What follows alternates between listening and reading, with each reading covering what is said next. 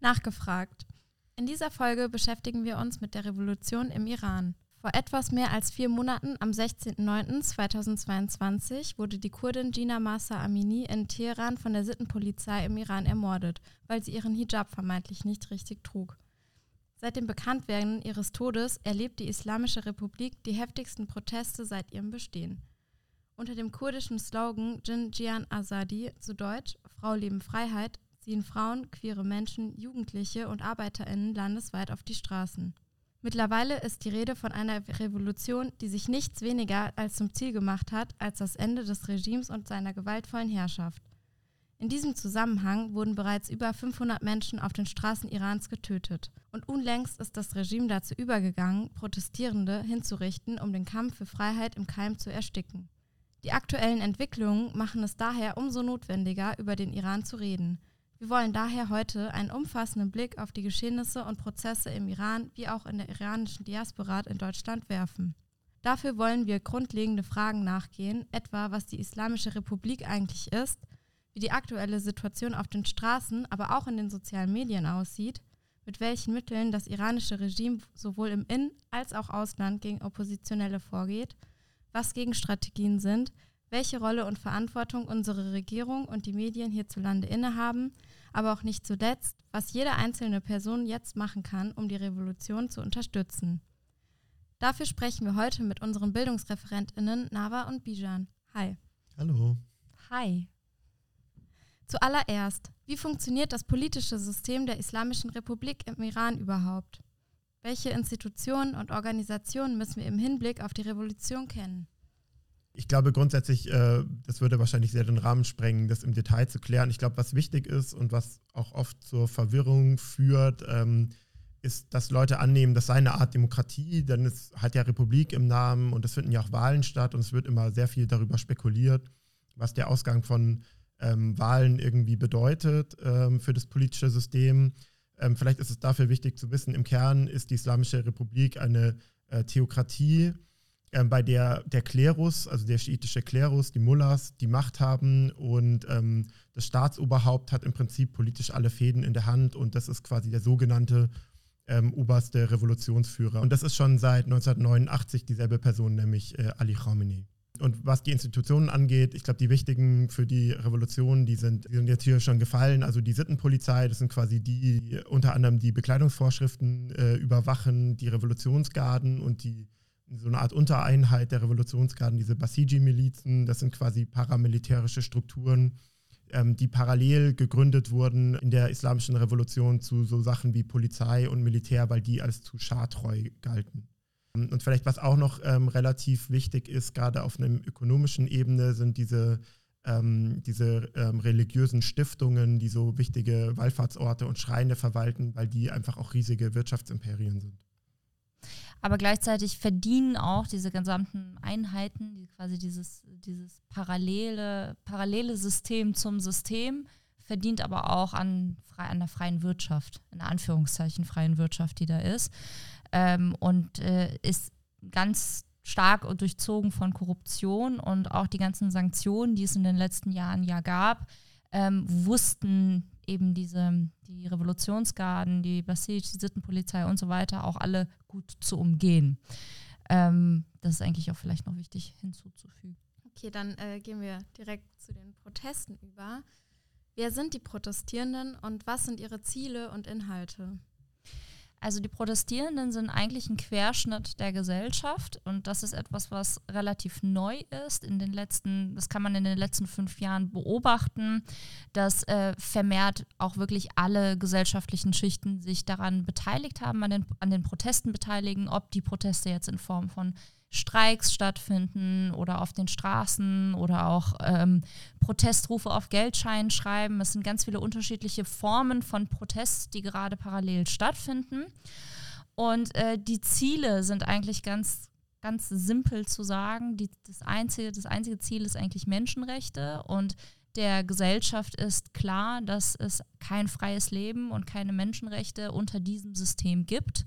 Also ist folgerichtig das äh, nächste Ziel quasi, das oberste Ziel, dieses System zu stürzen. Gleichzeitig würde ich aber auch sagen, dass es, um dahin zu kommen, auch eine große Rolle spielt, sozusagen dieses System auch aufzudecken. Weil wir haben das ja vorhin auch schon gehört, was da alles dahinter ist, wie dieses, äh, ja, wie dieses System alles aufgebaut ist. Das ist in westlichen Ländern oder auch in alles Länder, würde ich mal sagen, die außerhalb vom Radius von Iran sind vielleicht nicht unbedingt äh, so, so deutlich, wie es, wie es funktioniert und wie eben auch, wenn zum Beispiel Sanktionen stattfinden, trotzdem Menschen profitieren und so weiter. Und da ähm, hilft es gerade, ist auch ein weiteres Ziel, wirklich so eine Demaskierung dieses äh, korrupten Staatssystems. Du hast ja gerade schon gesagt, dass es diesmal ein Querschnitt der Gesellschaft ist und es auch um die Demaskierung geht. Es gab ja in der Vergangenheit auch schon Proteste. Warum ist es dieses Mal anders? Also warum erhält es gerade auch so viel Aufmerksamkeit?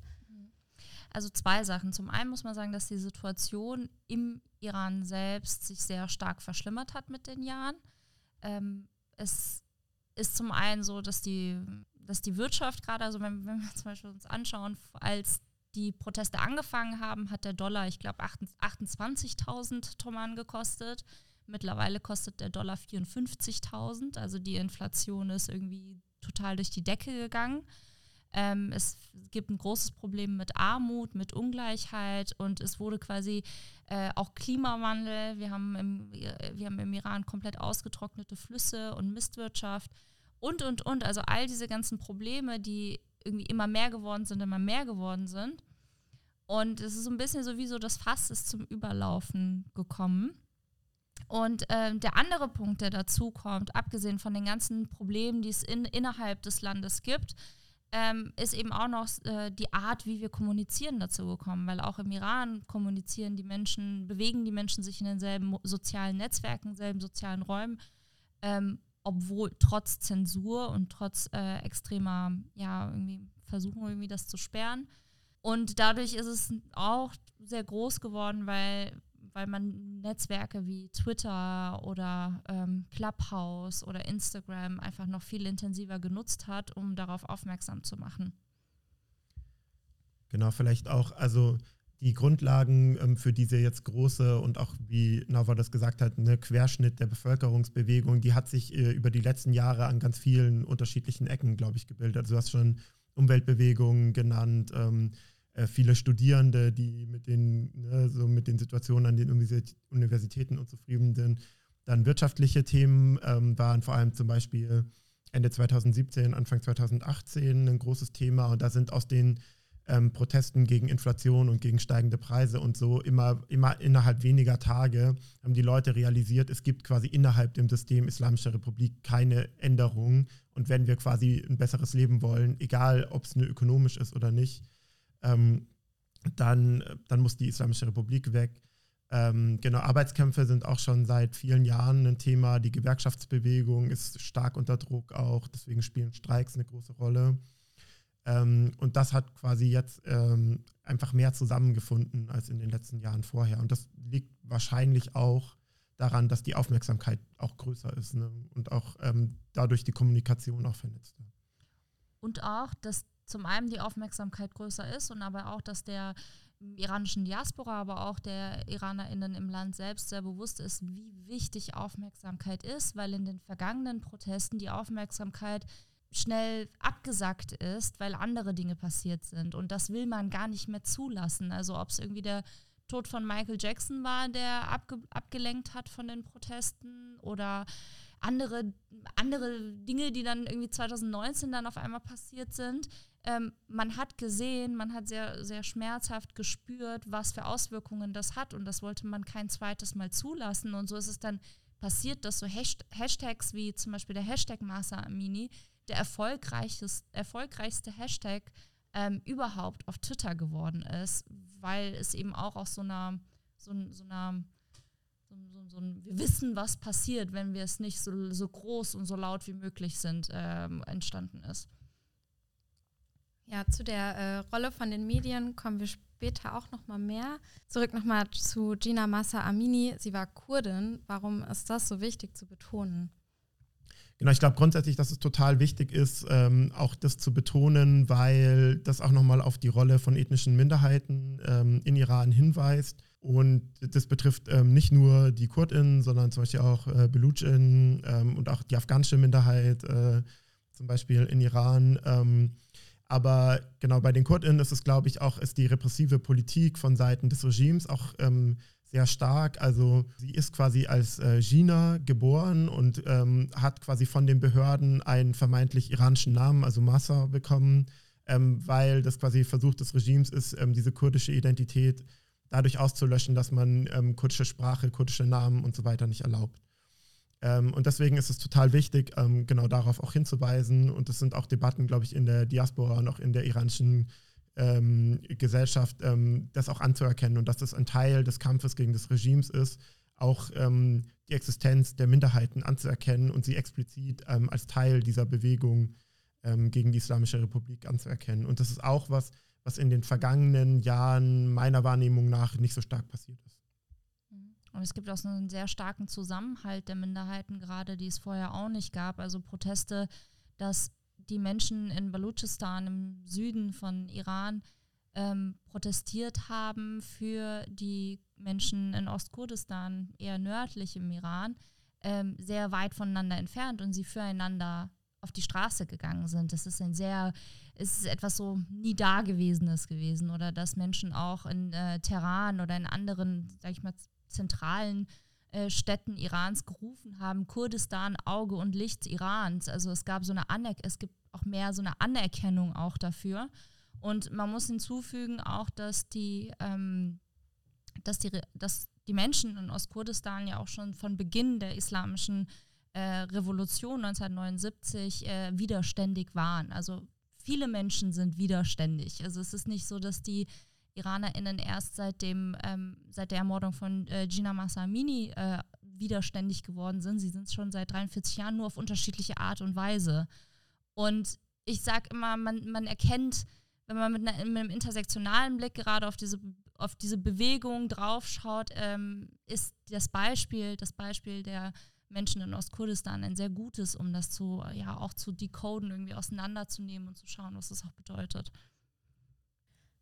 Zu den Protesten nochmal. Ähm, mit welchen Strategien versucht das Regime im Iran, die Proteste niederzuschlagen? Also es ist erstmal so zu verstehen, dass diese Protest, also es ist ja nicht nur eine Protestbewegung, die zerschlagen wird, sondern es sind unterschiedliche äh, Formen von Protest, unterschiedliche Arten, wie Menschen äh, zeigen, dass sie eben dieses Regime nicht mehr möchten. Das sind, ähm, das reicht von Dingen wie eben Protesten auf der Straße, die man versucht gewaltsam zu zerschlagen, bis hin zu ähm, Organisat ja, Organisationen, wie man sich ähm, oder Organ Menschen, die sich über soziale Netzwerke organisieren oder Flugblätter verteilen, über diese klassischen Wege und, und, und. Und man versucht zum Beispiel alles, was im Internet ähm, geschieht, zu zensieren, indem man ähm, das Internet drosselt, gewisse Netzwerke, die eigentlich auch schon ähm, vorher abgeschaltet waren, quasi, aber die durch VPNs äh, trotzdem erreichbar waren, die unzugänglich zu machen, damit Menschen sich nicht miteinander verbinden können. Und natürlich, und man versucht auch in Anführungszeichen präventiv Menschen festzunehmen. Also da ist ein Beispiel der letzten Tage, wo ein ähm, Koch ein, ein Video gemacht hat, wo er irgendwie Frikadellen brät und er dann am nächsten Tag äh, verhaftet worden ist dafür, weil man das als, ähm, als Kritik gesehen hat, weil es eben so einen Spruch gibt ähm, oder eine Redewendung gibt, dass der ähm, Qasem Soleimani, der ähm, dass er, dass er quasi zum, zum Kotelett geworden ist. Und dann haben sich halt, ist aus so einer Internet, aus so einem Internetwitz ist quasi sowas entstanden, dass Menschen angefangen haben, so Kochvideos zu machen und am nächsten Tag wurde das verhaftet. Also wurde er verhaftet. Also das heißt, man versucht wirklich an allen Ecken diesem, dem, dem Einhalt zu gebieten. Und Propaganda spielt hier auch eine riesige Rolle und man versucht eben auch Gegennarrativen zu verbreiten. Also das islamische Regime versucht, ähm, ähm, das, ähm, das Regime der Islamischen Republik Iran versucht, zum Beispiel Narrativen zu verbreiten, dass das keinen Sinn machen würde, äh, weil es dann zum Beispiel zu bürgerähnlichen, bürgerkriegsähnlichen Zuständen kommen würde. Oder man hat auch am Anfang, besonders wegen der besonderen Rolle der KurdInnen in dieser Bewegung, ähm, versucht es so zu framen und zu sagen, das wären quasi nur Menschen, die sich von Iran quasi abspalten wollen und, und, und. Also ganz viele unterschiedliche auch Fehlinformationen und Narrativen, die verteilt werden, um auch eine Unsicherheit zu schaffen, um Angst zu schaffen, um Fehlinformationen zu schaffen, ähm, während man eben gleichzeitig auch versucht, ähm, alles brutal niederzuschlagen.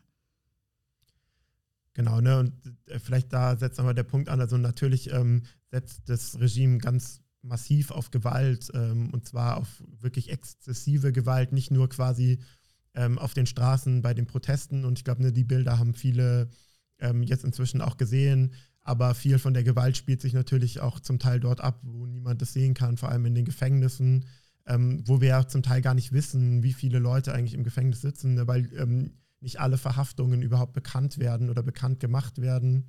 Ja, und äh, die Gewalt ist natürlich auch ähm, regional unterschiedlich verteilt und ähm, das Regime schlägt natürlich dort besonders brutal zu, auch wo die Minderheiten leben, also auch in Kurdistan ähm, und Belutschistan und so weiter. Genau, und ich glaube, der öffentlich sichtbarste ne, Gipfelpunkt der Gewalt sind natürlich dann die Hinrichtungen, ähm, die jetzt offiziell stattfinden. Und ich glaube, jetzt in den letzten paar Tagen sind über 30 Menschen ähm, hingerichtet worden. Und das sind ja auch nur die Hinrichtungen, auch die ähm, Zahl der 500 ähm, Toten, die du in der Anmoderation genannt hast. Das sind die, ähm, die Zahlen, von denen wir wissen. Ne? und auch aus Erfahrung, die Dunkelziffer ist hoch. Es gibt so viele Menschen, die in Gefängnissen sitzen, die nicht offiziell hingerichtet werden, sondern die dort getötet werden, die auch an den Folgen der Folter sterben ähm, und die, ne, deren, ähm, deren Überreste irgendwo heimlich dann ähm, verscharrt und nicht beerdigt werden. Ähm, das können und werden wahrscheinlich ähm, Tausende sein. Zumal es auch Menschen im Iran gibt, die besonders Minderheiten angehören, die noch nicht mal eine Geburtsurkunde haben. Menschen ohne Geburtsurkunde kann man schneller verschwinden lassen auch. Und das sind dann auch nochmal, wenn man auf die Region Baluchistan äh, schaut, die freitags während dem Gebet niedergeschlagen worden sind und Menschen ermordet worden sind ist es sehr, sehr schmerzhaft, da irgendwie nochmal drauf zu schauen, aber gleichzeitig sehr bewundernswert, wenn man schaut, dass sie trotzdem seitdem jeden Freitag nach dem Freitagsgebet auf die Straße gehen und weiter demonstrieren und weiter protestieren für ihre Rechte. Du hast gerade äh, Soleimani erwähnt. Kannst du vielleicht nochmal ganz kurz erklären, wer das überhaupt war? Ähm, vielleicht möchte Bijan das erklären. Genau, also Rasim Soleimani ist der ähm, der General der Auslandsabteilung der Revolutionsgarden, also der Kurzbrigaden gewesen. Und der ist hauptsächlich verantwortlich gewesen für die iranischen Aktivitäten ähm, außerhalb Irans, vor allem in Irak, ähm, in Syrien, ähm, auch in Libanon für die Unterstützung der Hezbollah. Und ähm, der ist im Januar 2020 ähm, von den USA ähm, getötet worden. Und der ist, gilt als eine der wichtigsten Figuren in dem System Islamische Republik ähm, deswegen quasi Angriffe auf sein Gedenken von Seiten der DemonstrantInnen natürlich auch besonders als starke Angriffe auf dieses System wahrgenommen werden. Wo Menschen auch seine Statuen anzünden, Bilder von ihm anzünden. Also sehr deutlich, während es nach 2020, nachdem äh, Soleimani äh, umgebracht worden ist, war es auch so, dass in vielen Medien viele Menschen, die dem ähm, der Narrative der Islamischen Republik sehr nahestehen, auch erzählt haben, wie sehr die Menschen jetzt trauern würden um ihn. Und es war jetzt ein völlig anderes Bild, was wir jetzt an seinem Todestag äh, sehen konnten, dass überall von Nord bis West in allen ähm, Städten Irans Bilder von ihm verbrannt worden sind, ähm, Statuen von ihm verbrannt worden sind. Äh, und das zeigt eben auch so dieses, das Bild, was nach außen getragen wird, ist nicht das Bild, was was, was die Bevölkerung eigentlich, eigentlich unterstützt oder da, da ist. Äh, ja, auch zu dem Thema, ähm, das iranische Regime geht ja auch im Ausland vor und welche Strategien nutzt es dabei und was bedeutet das auch konkret für Menschen in der iranischen Diaspora?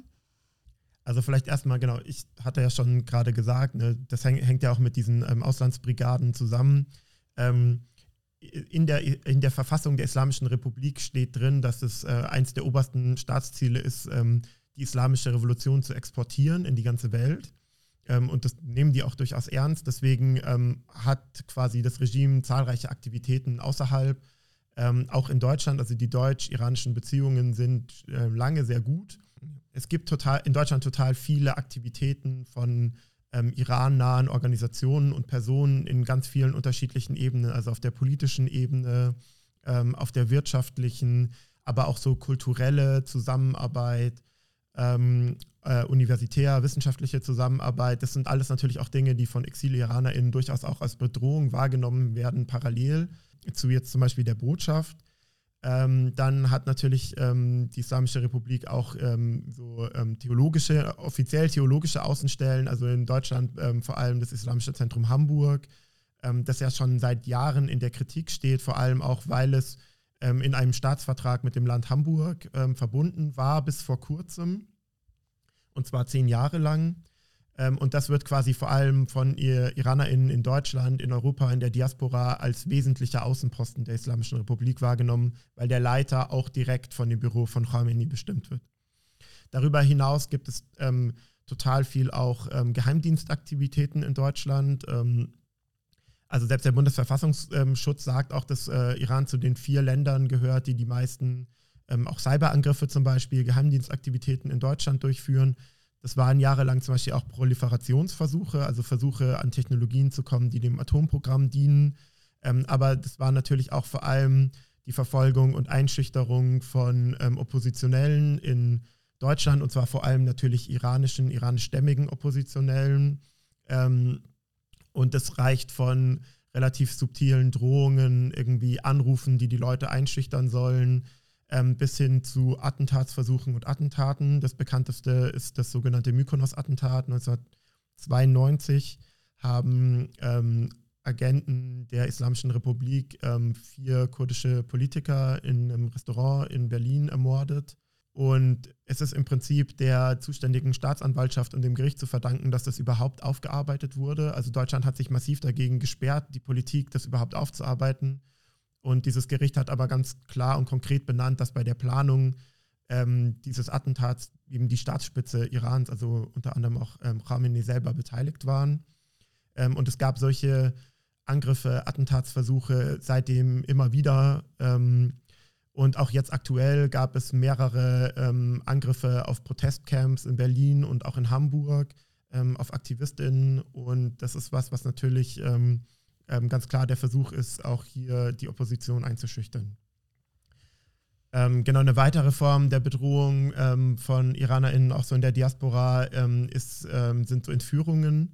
Ähm, also das Regime entführt und verhaftet mit Vorliebe Menschen mit doppelter Staatsangehörigkeit. also zum Beispiel der Deutsch-Iraner Jamshid Sharmat, der ist 2020 aus Dubai nach Iran entführt worden.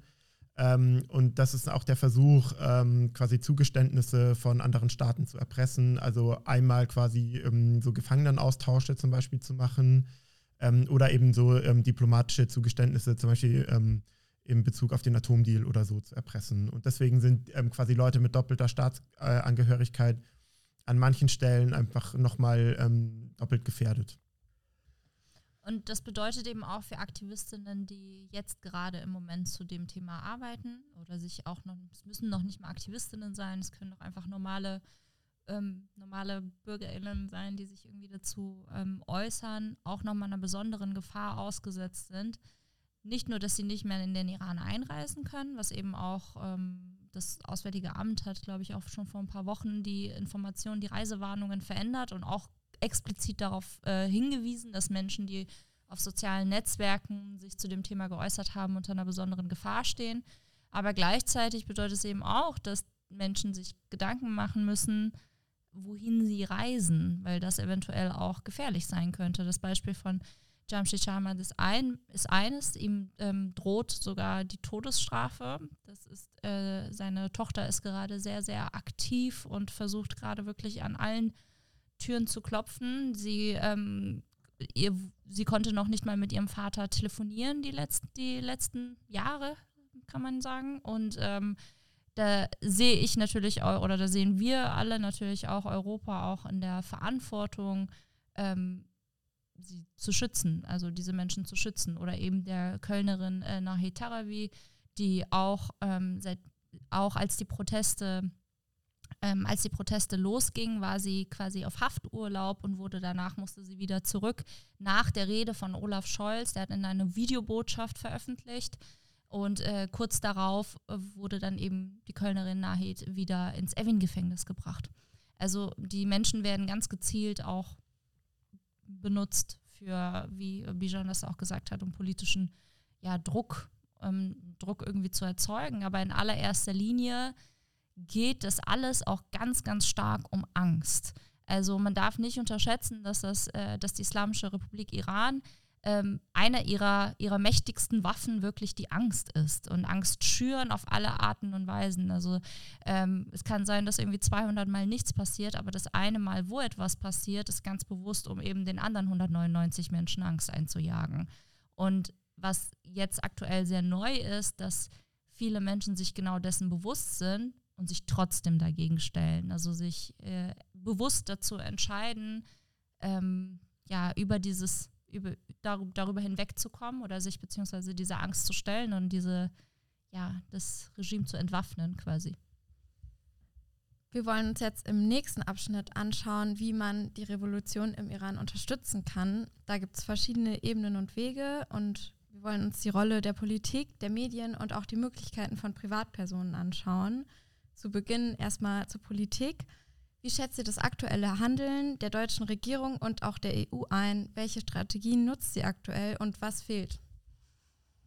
Also ich glaube, was man sagen kann, ist auf jeden Fall, dass, wenn ich, wenn ich mich jetzt erstmal auf Deutschland konzentriere, dass Deutschland definitiv zu langsam ist und auch viel, viel, viel zu wenig macht.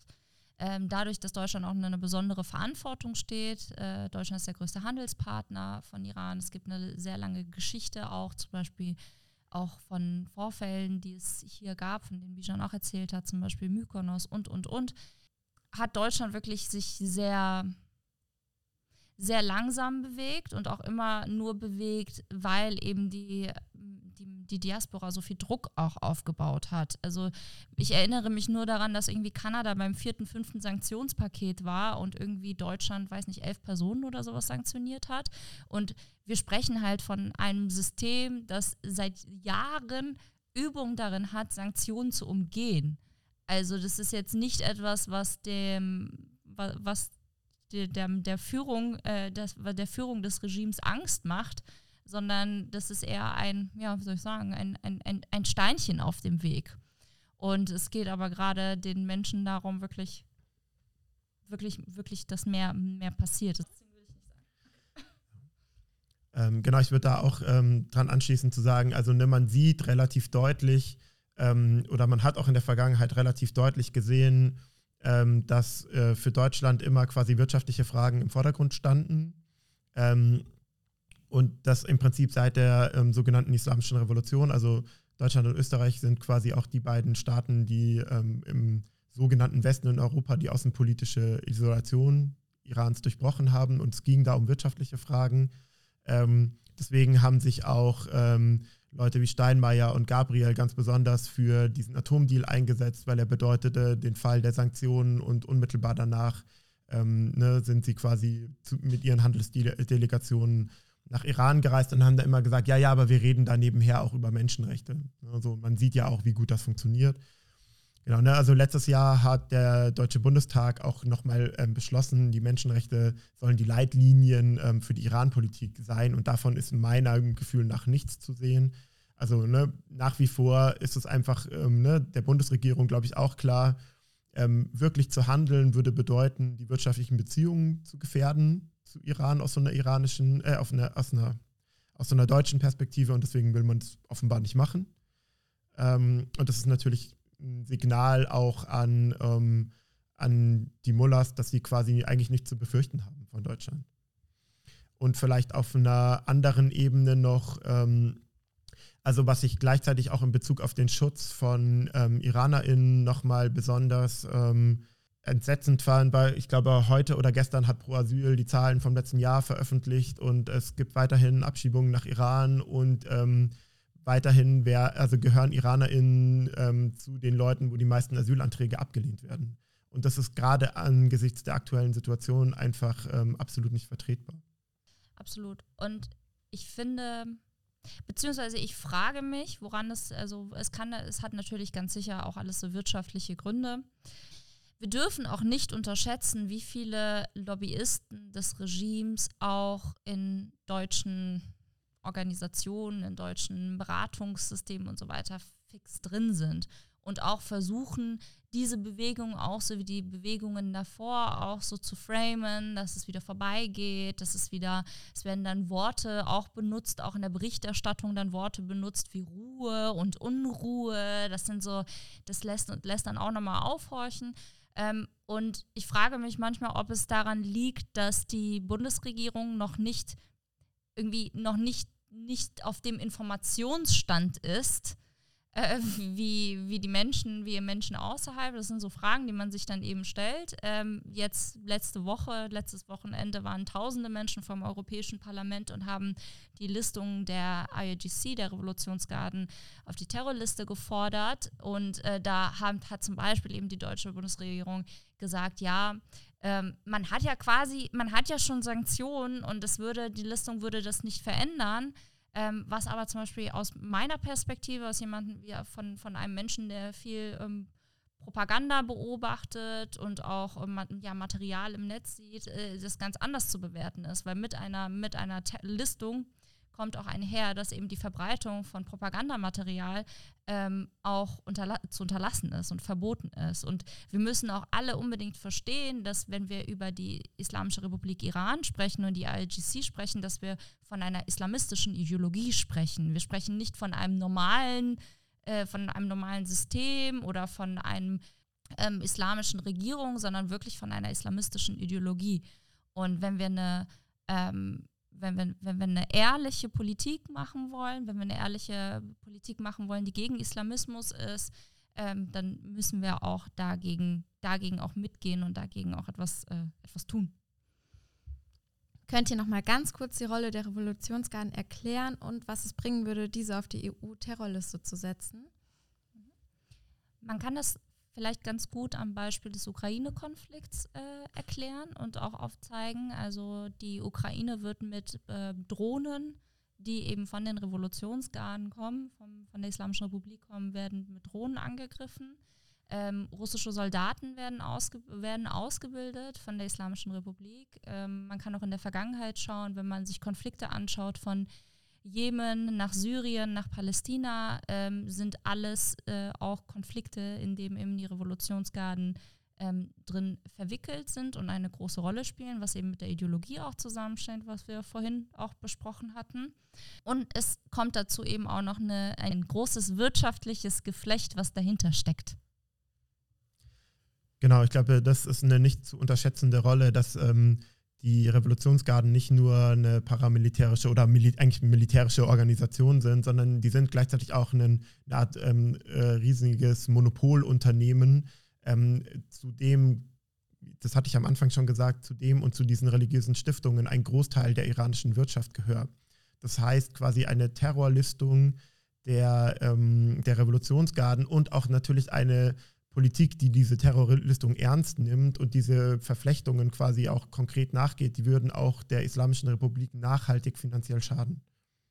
Also, also wenn man zwölf, wenn man zwölf, zwölf Leute oder so oder keine Ahnung, eine Handvoll Leute versucht finanziell zu schaden, ist das etwas anderes, als wenn man versucht 190.000 Menschen finanziell zu schaden. Ja, also beziehungsweise nicht nicht nur finanziell zu schaden, sondern wirklich in eine in die Ecke zu treiben, ähm, Geld einzufrieren und ja, Genau, und vielleicht muss man an dieser Stelle nochmal daran erinnern, dass das Geld, ähm, das unter anderem eben auch aus Deutschland nach Iran fließt, einfach auch dafür verwendet wird, diesen Repressionsapparat aufrechtzuerhalten. Ja, also ähm, das ist ja auch eine, also unser Geld trägt maßgeblich dazu bei, dass auch ähm, die Revolution in Iran weiter unterdrückt und bekämpft werden kann. Also so zusammengefasst ähm, müsste viel mehr auch passieren in wirtschaftlicher Richtung, also dass auch so Wirtschaftsbeziehungen mit dem Iran einfach gekappt werden und auch mehr Entscheidungen getroffen werden, die dem Iran wirtschaftlich schaden, oder? Nee, das stimmt, weil es braucht unbedingt die, die Menschen im Iran können dieses Regime schwächen. Wenn man dieses, wenn man dieses System angreifen will, dann muss man es von zwei Seiten angreifen. Einmal von innen und einmal von außen. Und nur wenn es von innen, von innen wird es, wird es bekämpft, aber wir sind, es sind Menschen, ohne Waffen, die auf den Straßen stehen und unter wirklich ähm, sich einer riesen Gefahr aussetzen. Ähm, das können sie so viel machen, aber wenn von außen nicht auch noch ein Druck aufgebaut wird, wenn von außen nicht auch noch eben finanzielle ähm, finanzielle Mittel eingefroren werden und, und, und, und, ähm, wird es nur immer schwieriger, immer schwieriger. Also wenn man den Stuhl zum Kippen bringen will, dann reicht nicht nur ein Bein, sondern dann brauchen wir noch ein zweites. Wie handeln linke AkteurInnen und Organisationen? Was könnten sie konkret besser machen? Ähm, ich würde vielleicht zum Anfang mal sagen, ähm, da hat sich auch viel getan in den letzten Monaten.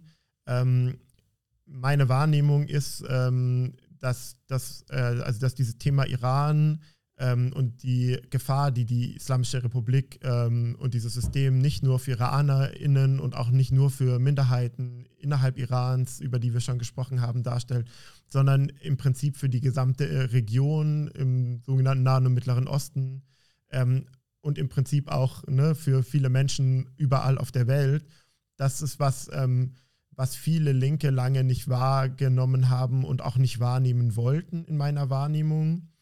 Ähm, das ist für viele IranerInnen ähm, in der Diaspora, besonders dann, wenn sie sich quasi irgendwie an linken Positionen orientieren und orientiert haben, immer eine große Enttäuschung gewesen. Ähm, kann ich jetzt auch aus persönlicher Perspektive sagen, ähm, dass das nicht nur ein, okay, wir haben es nicht auf dem Schirm ne, so war, sondern quasi eine ähm, ganz aktive Abwehr von, wir wollen uns damit nicht auseinandersetzen. Und das war oft mit ähm, einmal mit so sehr merkwürdigen Vorstellungen von Anti-Imperialismus verbunden. Ähm, der Iran sei quasi so eine wichtige anti-imperialistische Macht, die den Westen irgendwie aus dieser Region raushält und dem müssen quasi dann die IranerInnen zur Not geopfert werden.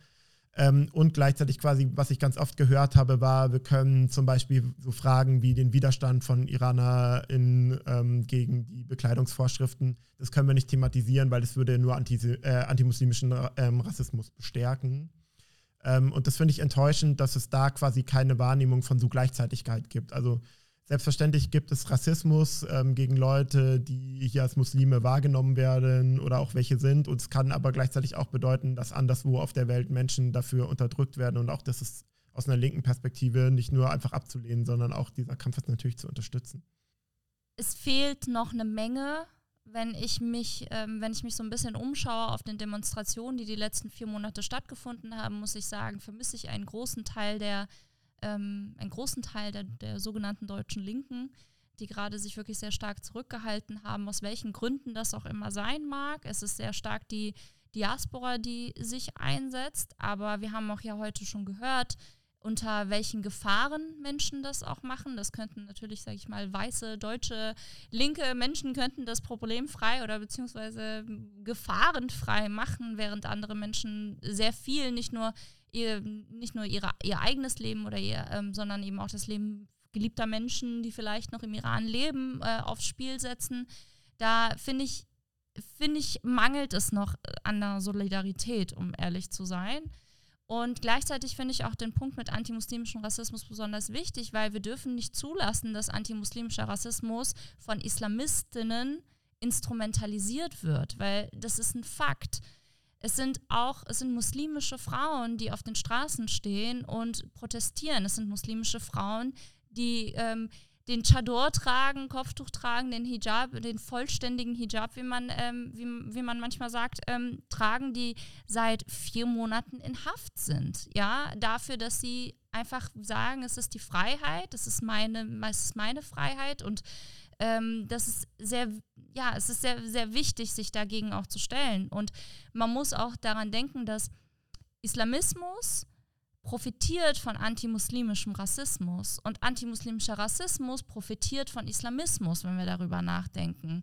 Wenn Islamistinnen äh, den Islam, ähm, den, den Islam missbrauchen für ihre eigene Ideologie, dann steigt dadurch auch der, kann dadurch eben auch antimuslimische Narrative sich weiter verbreiten und verändern. Und wenn wir uns dagegen, wir, wir müssen uns einfach dagegen stellen. Und andersherum, wenn antimuslimische Narrative einfach ähm, weiter verbreitet werden und weiter darüber gesprochen, ge einfach irgendwie verbreitet wird oder in so einen normalen Sprachgebrauch kommt und, und, und, ähm, profitieren Islamistinnen dadurch, weil sie sagen, ha, seht ihr, die wollen euch alle nicht. Ne? Also es ist ganz, ganz wichtig, sich gegen antimuslimischen Rassismus zu stellen, im, außerhalb von Iran, aber eben auch im Iran, wo wo es genauso auch stattfindet. Also auch andere ähm, muslimische Minderheiten, wie zum Beispiel die Sunniten, ähm, werden im Iran auch, ähm, gehören im Iran auch zu Minderheiten und werden da auch anders behandelt. Und das ist, mich stört es sehr stark, wenn man dann darüber spricht, wenn man über die, ähm, wenn man über die Revolution im Iran spricht und dann so Sachen kommen wie so, ja, es geht irgendwie ums Kopftuch und irgendwie geht es um, um Islam und das sind Muslime, es sind überwiegend muslimische Menschen, die auf der Straße sind und dagegen auch protestieren, dass ihre Religion so instrumentalisiert wird. Aber du hast ja auch gerade schon mal erwähnt, dass äh, irgendwie gesagt wurde, es würde im Iran ums Kopftuch gehen bei den Protesten, was ja überhaupt, was man nicht so sagen kann. Ähm, das wurde ja auch in den Medien so verbreitet zum Teil. Welche Verantwortung liegt denn generell bei den Medien und was sind vielleicht auch nochmal explizit Schwierigkeiten in der Berichterstattung? Eigentlich hätten wir im letzten Jahr nach dem Angriff, Angriffskrieg ähm, von Russland auf die Ukraine hätten wir sehr, sehr viel lernen können, was Propaganda angeht. Denn ähm, im Iran ist es ähnlich. Also auch die Medien, die Staatsmedien, die verbreiten auch eine, eine die, die Narrative des Regimes, sie unterlegen eben auch den äh, den Behörden, also nicht alles darf irgendwie einfach so behauptet werden und so weiter. Also ein Beispiel dafür ist zum Beispiel, dass die zwei Journalistinnen, die über den, ähm, über den Tod von Gina Massa Amini berichtet haben, quasi von dem Sender oder von der Zeitung und so weiter eben auch dahin geschickt werden, sie darüber berichten, sie aber nicht so berichten, wie sie es gerne hätten und dann eben sie inhaftiert werden. Das ist etwas, was passiert ist. Ähm, es ist aber für uns, für, eine, für die deutsche Berichterstattung, ist es super wichtig zu lernen, eben auch so Propaganda zu decoden und das überhaupt zu verstehen, was das bedeutet. Die Islamische Republik, die streut sehr bewusst Falschmeldungen, ähm, auf die äh, viele deutsche Medien auch angesprungen sind, wie zum Beispiel vor einer Weile wurde irgendwo mal behauptet, man, man wolle irgendwie die Sittenpolizei aufheben, wo viele iranischstämmige Menschen gesagt haben, glaubt dem nicht, das ist äh, Staatspropaganda und es sich trotzdem sehr stark verbreitet hat, die Narrative sehr stark verbreitet hat. Es ist so, man muss natürlich versuchen jetzt wirklich zu lernen, was ist, Staatsnar was ist die Staatsnarrative und was nicht. Ein Beispiel, was ich sehr ähm, interessant fand, war jetzt auch, es war vor kurzem der dritte Jahrestag vom Abschuss der ukrainischen Passagiermaschine PS752 vor drei Jahren, die vom äh, auch von den Revolutionsgarden durch zwei Raketen abgeschossen worden ist. Nur drei Minuten, nur drei Minuten nachdem der, das Flugzeug abgehoben hat. Und ähm, es hat drei Tage gedauert, dann war Ruhe und dann hat man gesagt, ja, es war ein Versehen und so weiter. Und jetzt drei Jahre nachdem, nachdem das war und es überall auch, also nachdem das geschehen ist und überall Gedenkveranstaltungen waren, hat eine staatsnahe Seite, eine staatsnahe Seite einen Beitrag geschrieben, hat auch darüber geschrieben, dass eben diese Maschine abgeschossen worden ist, aber hat geschrieben, dass sie durch die Amerikaner abgeschossen worden ist. Also das, das ist einfach, das, das stimmt einfach nicht. Und es ist super gefährlich, diese Sachen aufzu, aufzunehmen. Und es ist aber auch super gefährlich, ähm, Menschen, die in Iran, ihre, dem Regime nahen Organisationen arbeiten, zu ja, Podcasts einzuladen oder zu Nachrichtensendungen einzuladen, was in den, Anf in den ersten Wochen noch sehr, sehr viel passiert ist, weil es auch nicht irgendwie dieses Know-how darüber gab oder dieses Blick, diesen Blick darüber gab, wer, wer erzählt gerade welche Narrative und was ist gerade Fakt und was ist gerade so die Brille des Regimes. Und ähm, da muss noch sehr, sehr viel passieren.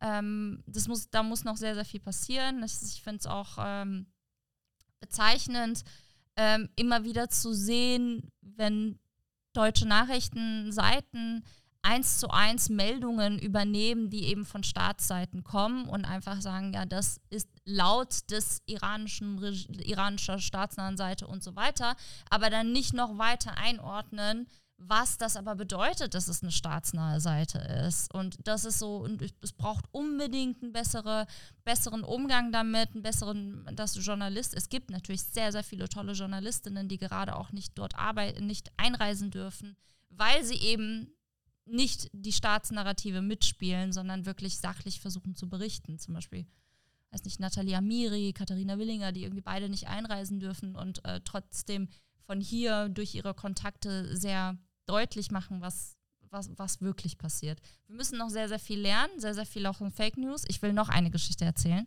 Ich hoffe, ich darf das. Sorry. Ich will nämlich eine lustige Geschichte auch erzählen zu dem Thema. Ähm, es, war im, es war ja vor kurzem eine Riesendemo in Berlin. Und da waren ganz, ganz viele Menschen. Da waren, also man sagt ja irgendwie 80 bis 120.000 Menschen waren da. Und dann hat dann das, äh, iranisch, das iranische Staatsmedium hat darüber auch berichtet, aber sie haben berichtet, dass es eine Demonstration wegen den steigenden Gaspreisen und Strompreisen ist, weil in Deutschland die Menschen diesen Winter frieren werden, weil sie eben kein Gas haben und so weiter und so weiter. Und das sind so Sachen, das sind so Sachen, ich glaube, das ist einfach ähm, auch gut zu wissen, was auch hierüber auch erzählt wird, welche Narrativen hier auch einfach verbreitet, verbreitet werden. Und dies, diese Geschichte ist immer noch irgendwie mein, mein äh, Favorit. Ich frage mich, warum Menschen, die gegen Gaspreise demonstrieren, irgendwie ähm, weiß nicht. Fünf Meter lange iranische Fahnen mit sich tragen. Man weiß Aber, es nicht. Ja. Was können wir denn als Privatpersonen und vor allem auch als Nicht-Betroffene aktuell tun, um zu helfen? Ja, also ich glaube, wir hatten ähm, die meisten Dinge äh, an vielen Stellen schon angesprochen. Ähm, was total wichtig ist und im Zweifelsfall lebensrettend, ähm, ist die Aufmerksamkeit ähm, aufrechtzuerhalten, vor allem die Menschen, die von Hinrichtungen bedroht sind. Ähm, man hat, glaube ich, ähm, im November 2019 gesehen, ähm, was die Nichtaufmerksamkeit für Folgen hatte. Also das Regime hat innerhalb von einer Woche über 1500 Menschen bei den Protesten einfach ermordet. Ähm, das können sie jetzt gerade nicht machen, weil die Welt viel genauer hinguckt und es muss auch so bleiben. Ähm, und da werden wir alle einen langen Atem brauchen. Natürlich auch nochmal konkret auf eigene Abgeordnete, politische VertreterInnen zugehen, den Druck aufrechterhalten, dass auch die sich ähm, politisch dafür einsetzen, ähm, dass die Bundesregierung endlich wirksame Sanktionen ähm, zum Beispiel durchsetzt ähm, und auch die ähm, Partinnenschaften, die ähm, äh, Abgeordnete übernehmen für einzelne Menschen in Haft oder die konkret jetzt von Todesurteilen bedroht sind. Das ist wichtig. Und auf der anderen Seite, das hatte Nava auch gerade schon gesagt, auch zu den Demonstrationen zu kommen. Ähm, einmal quasi, weil ähm, ne, das natürlich für ähm, Nicht-IranerInnen, für weiße Mehrheitsdeutsche viel einfacher und mit viel weniger Gefahr verbunden ist, das zu machen. Aber andererseits auch den IranerInnen, den KurdInnen in Deutschland zu zeigen, dass sie nicht alleine sind. Ähm, dass äh, es hier ganz viele Menschen gibt, die, äh, die dieses Anliegen ähm, unterstützen. Denn aktuell ist es ist natürlich in vielen Städten sehr unterschiedlich, aber in meiner Wahrnehmung ist es so, dass halt 90, 95 Prozent ähm, Exil-IranerInnen und KurdInnen sind. Ähm, und das ist natürlich auch frustrierend für die Leute, die das Gefühl haben, also ihr, ihr Kampf, der ja zum Teil seit Jahrzehnten andauert, der wird gar nicht wahrgenommen. Also es gab in Europa zwei sehr, sehr große Demonstrationen. Es war einmal die Demonstration in Berlin, es war einmal noch die Demonstration vom Europäischen Parlament und die nächste große Demonstration findet am 11. Februar in Paris statt. Ähm, da, das ist quasi der, der Gründungstag, kann man sagen, der, ähm, der Islamischen Republik Iran. Da treffen sich auch nochmal ganz viele Menschen. Ähm, wir haben auch auf der, auf den Social Media Seiten der Bildungsstätte und auch auf der Website von der Bildungsstätte einen ähm, Text, der nochmal äh, das erläutert, nochmal was zu den Hinrichtungen schreibt und auch nochmal eine Liste hat von Petitionen und anderen Aktionen, wie zum Beispiel E-Mails, die man an die, so vorgefertigte E-Mails, die man an die Abgeordneten schicken kann. Da kann man auch nochmal auf jeden Fall auf die Social-Media-Seiten der Bildungsstätte Anne Frank nochmal vorbeischauen oder eben bei anderen Aktivistinnen wie zum Beispiel Daniela Seppeli, Mina Khani, Gilda Sahebi, ähm, Journalisten natürlich auch, Journalistinnen auch natürlich dazu, wie zum Beispiel Omid Rezai, kann man ähm, vorbeischauen und äh, auch da immer weiter teilen und aktiv bleiben und besonders ähm, die Namen, die Namen der Menschen, die, ähm, aber nee, das hast du schon gesagt. Dann zum Ende hin nochmal ganz kurz auf den Punkt. Was ist dieses Mal anders und was gibt euch und auch den Menschen im Iran Hoffnung?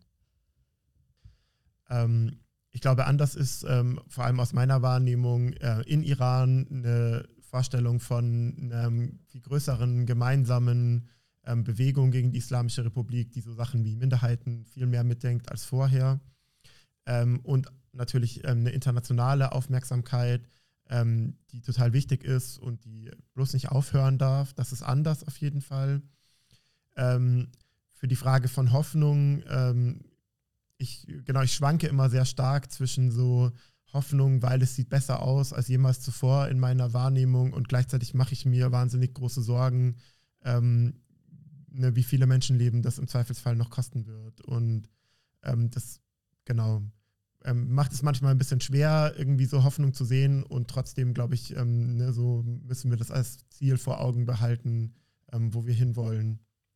Und ähm, dass wir äh, hier quasi, äh, die wir also in Sicherheit sind außerhalb Irans, dass wir so viel wie möglich dazu beitragen, ähm, dass die IranerInnen eine Chance haben, ihre Freiheit zu erkämpfen.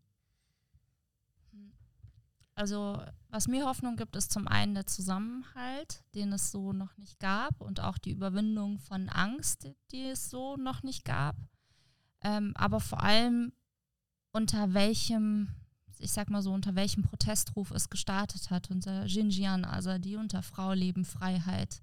Und allein das ist schon sehr hoffnungsvoll, weil es nicht nur die Bewegung verändert, sondern auch einfach ein, ähm, eine Gesellschaft auch verändern kann. Und eine dahinter, was hinter diesen, hinter diesen drei Worten eben auch steht, hinter der, die aus der kurdischen Widerstandsbewegung kommt, auch steht, ähm, einfach mit einer Gesellschaft machen kann, dass man eben dafür kämpft. Man kämpft für Frau, Leben, Freiheit. Und das ist eigentlich das, was einem die meiste Hoffnung gibt. Und ich hoffe, dass äh, der Zusammenhalt wächst und dass die Solidarität wächst und äh, nicht nur wächst, sondern auch konstant bleibt. Also auch ähm, nicht, äh, nicht nur hinter tollen Fotos und Plakataktionen und so weiter ähm, endet, sondern weitergeht und es auch überschwappt und wir überschwappt auch auf andere Konflikte, die wir haben und wir nicht nur eben in den Iran schauen. Vielen Dank euch, dass ihr euch die Zeit genommen habt. Danke. Danke auch an euch. Ja, danke an euch. Wenn ihr euch weitergehend informieren wollt, schaut gerne mal in den Show Notes vorbei. Dort findet ihr Links und Empfehlungen.